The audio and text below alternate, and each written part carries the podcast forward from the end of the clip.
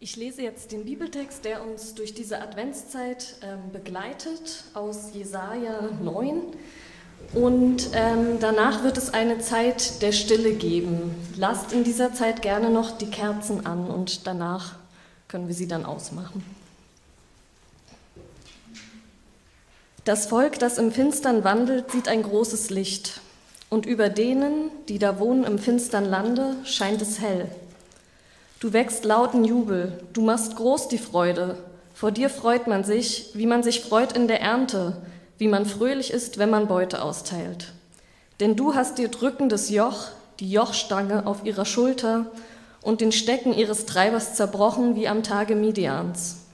Denn jeder Stiefel, der mit Gedröhn dahergeht, und jeder Mantel durch Blut geschleift, wird verbrannt und von Feuer verzehrt.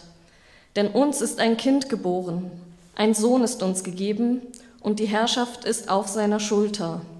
Und er heißt Wunderrat, Gott hält, ewig Vater, Friedefürst. Auf dass seine Herrschaft groß werde und des Friedens kein Ende auf dem Thron Davids und in seinem Königreich, dass er es stärke und stütze durch Recht und Gerechtigkeit von nun an bis in Ewigkeit. Solches wird tun der Eifer des Herrn Zebaoth. Ich bete. Jesus, hab Dank für den Advent und hab Dank für diesen Gottesdienst, den wir jetzt feiern können. Und hab Dank für die Zeit, die wir gerade haben konnten. Und ich möchte dich bitten, dass du in den Worten jetzt gleich, dass du uns da drin begegnest und dass du uns erfüllst mit deinem Licht und dass wir erlegen können, welche Kraft dieses Licht heute noch hat. Amen.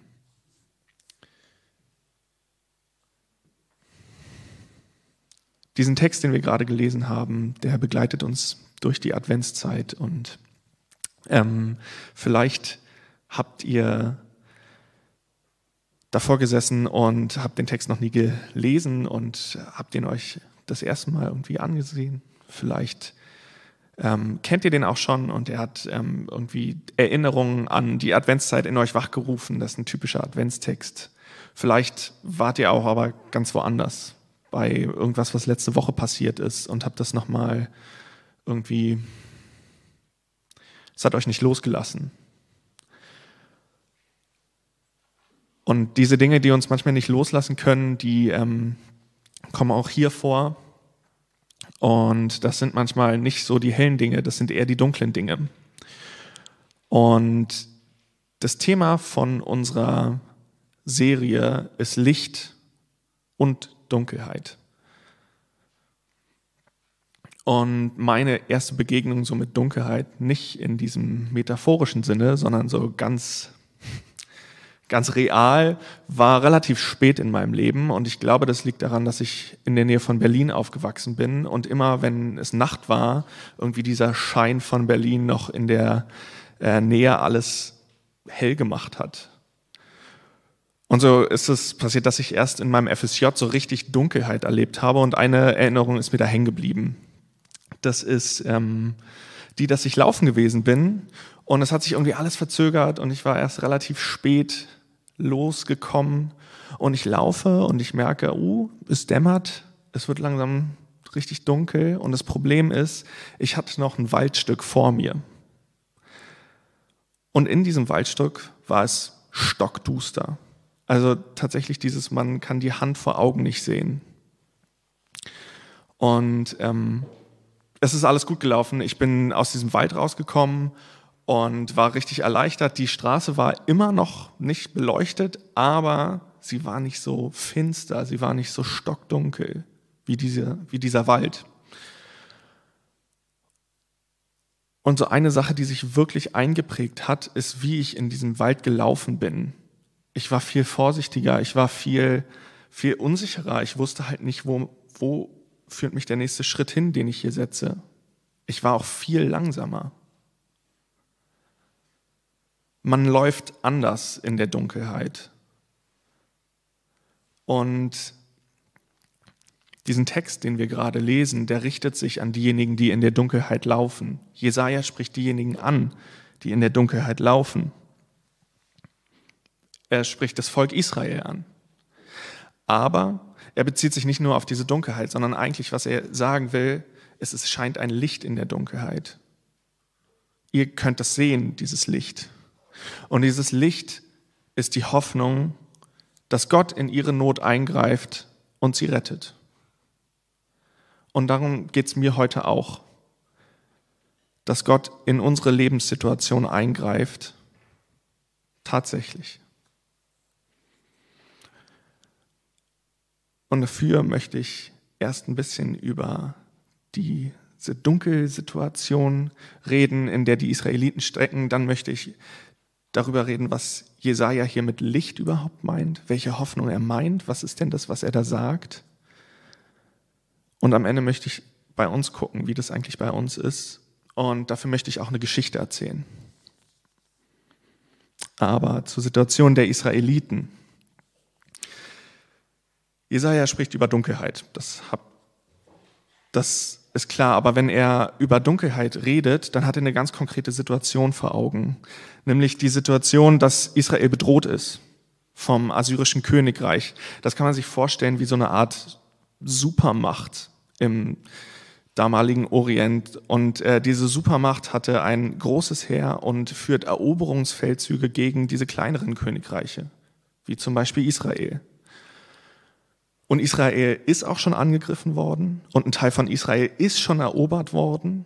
So und die Bevölkerung, die da gelebt hat, die ist ähm, zum Teil auch verschleppt worden.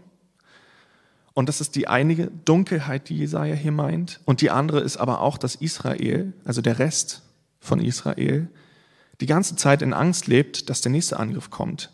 Die ganze Zeit mit dieser Perspektive lebt, dass sie als nächstes besetzt werden und auch dieses Schicksal teilen. Dieses Gefühl der Angst, dieses Gefühl, auch gar nichts machen zu können, ein Stück weit hilflos ausgeliefert zu sein. Und das meint Jesaja. Und in diese Situation spricht er, ihr, die ihr in der Dunkelheit lebt, ihr könnt ein Licht sehen. Dieses Licht, das strahlt über euch. Und dieses Licht beschreibt er näher in diesem, im Rest von diesem Text. Und er macht das auf ganz vielfältige Art und Weise. Er hat ganz viele Aspekte da drin und ich möchte aber zwei rausnehmen. Und diese zwei Aspekte sind in den Versen 2 und 3.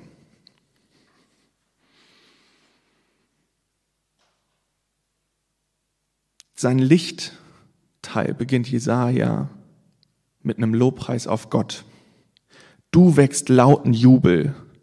Du machst die Freude groß. Es ist nichts enthalten von Angst oder Bedrohung nichts von Finsternis. Du machst die Freude groß. Er spricht hier über Ernte. Ernte ist ein Fest, das ist Ausgelassenheit, das ist Freude.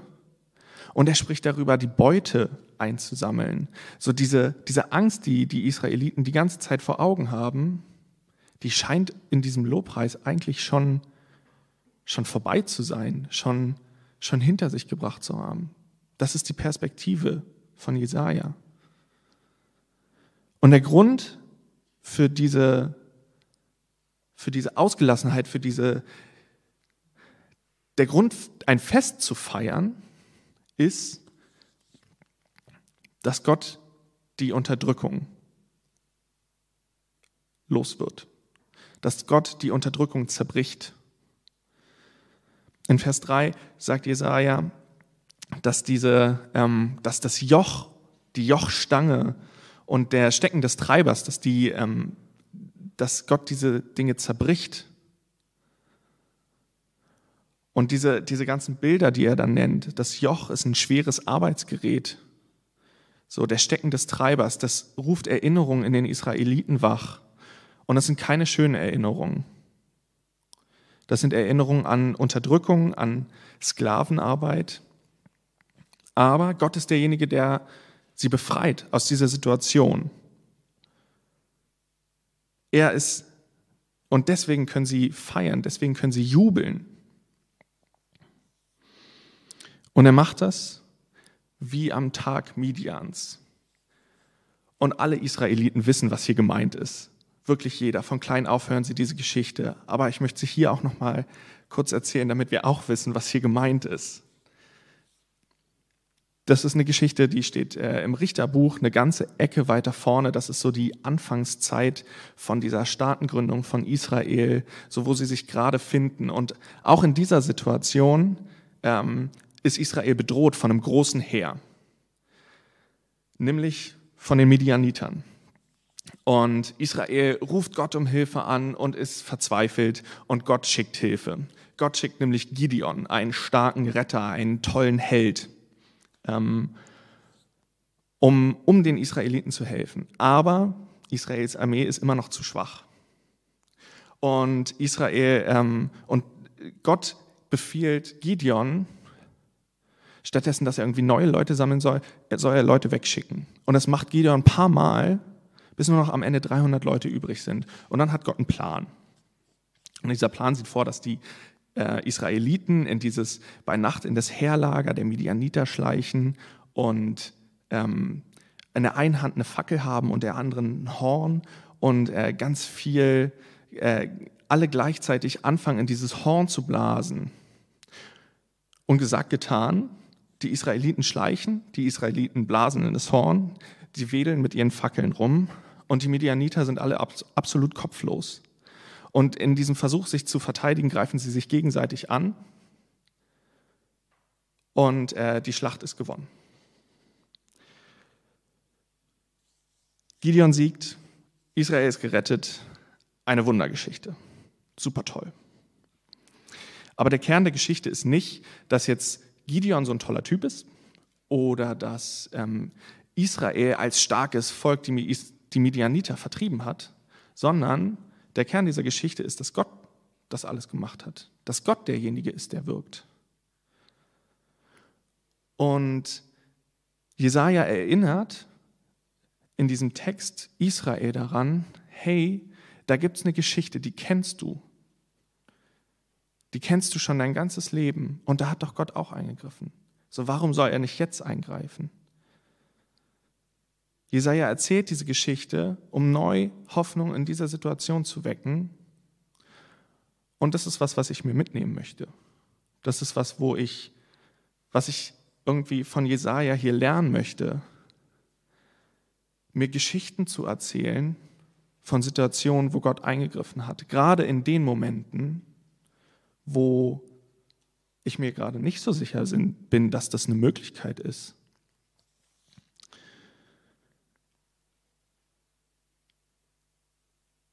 Und ein Stück weit ist das ja auch der Grund, warum wir überhaupt diesen Text heute lesen. So, wir wollen ja irgendwie Hoffnung aus diesem Text ziehen, so eine Perspektive gewinnen. Aber meine Erfahrung ist, dass mir das manchmal schwer fällt, das so eins zu eins aus diesen biblischen Texten rauszuziehen. Mir persönlich scheinen die dafür manchmal ein bisschen zu weit weg zu sein. Und deswegen will ich habe ich eine eigene Geschichte aus meiner Familie mitgebracht und die möchte ich heute hier teilen.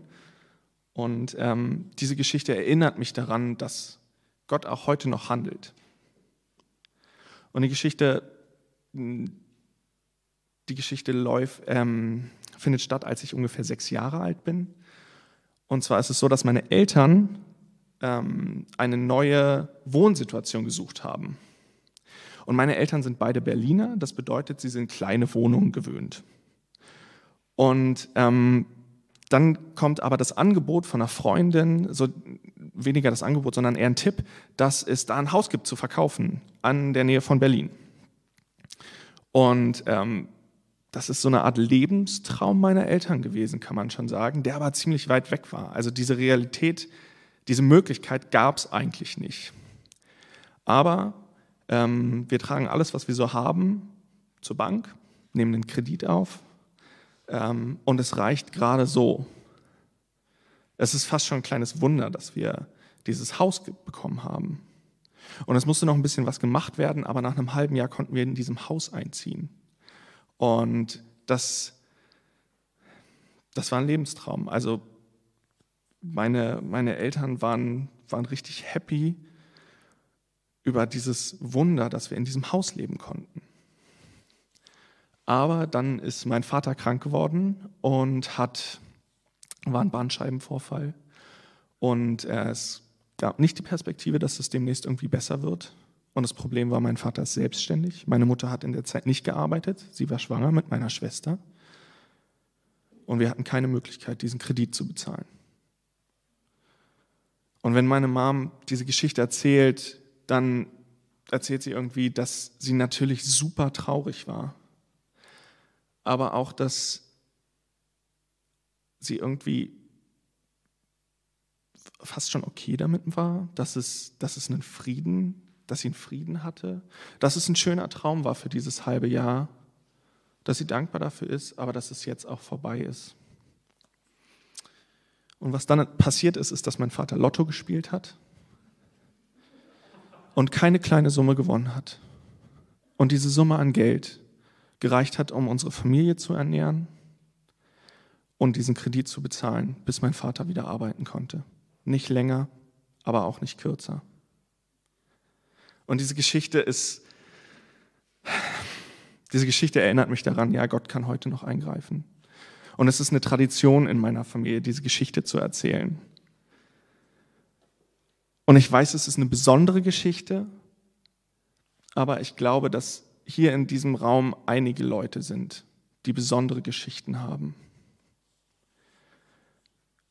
Und ich glaube, das wäre voll cool, wenn wir Räume finden, wo wir uns gegenseitig diese Geschichten erzählen können, um uns zu erinnern, gerade in den Zeiten, wo es nicht alles happy clappy schön ist.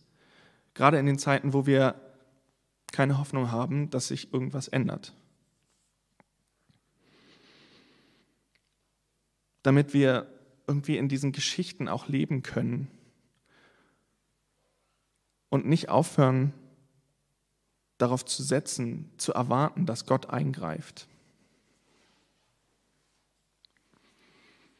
Und ich möchte euch ermutigen, in dieser Adventszeit, die ja irgendwie auch, wir nennen das ja auch besinnliche Zeit, euch vielleicht einmal hinzusetzen. Nehmt euch die Kerze, die ihr hier mitkriegt, ähm, setzt euch hin, nehmt euch einmal bewusst Zeit, um euch zu erinnern, wo ihr Gottes Wirken erlebt habt und wo ihr ähm, das erfahren habt. Vielleicht im letzten halben Jahr, vielleicht auch in der letzten Woche.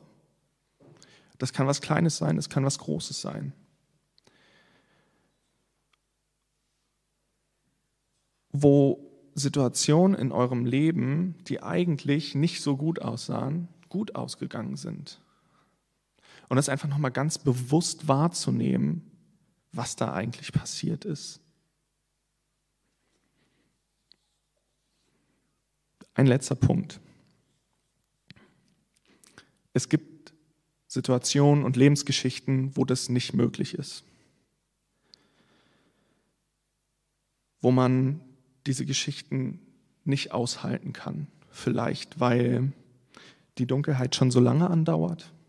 Vielleicht, weil wenn man diese Geschichten hört, man sie nur hohl und oberflächlich findet. Vielleicht, weil man, wenn man diese Geschichte hört, einfach nur Frust empfindet, dass Gott in der eigenen Geschichte nicht eingreift. Und ich finde es unglaublich wichtig, dass auch dieser Frust sein darf und dass der auch einen Platz hat.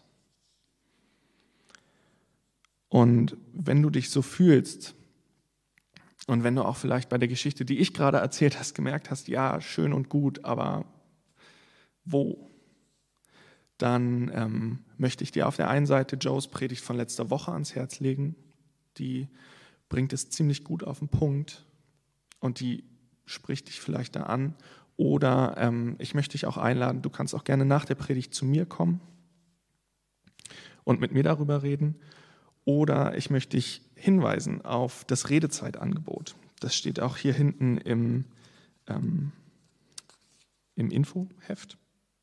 Im Infoheft. Ähm, das ist ein Angebot vom Projekt Kirche, wo du mit diesem Frust hinkommen kannst und wo ihr darüber reden könnt. Aber ich möchte dir auch zusprechen, gerade für dich ist diese Hoffnung da.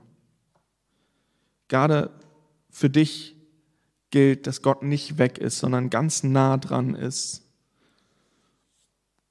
Und für dich gilt auch, dass er ein Gott ist, der eingreift.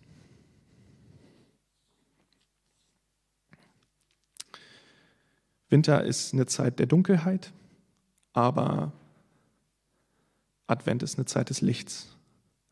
Und ich wünsche mir für diese Zeit des Advents, dass wir uns immer wieder erinnern können, dass die Dunkelheit in all ihren Formen, wie auch immer sie gerade in unserem Leben ist, dass sie ein Ende hat, dass sie nicht ewig ist.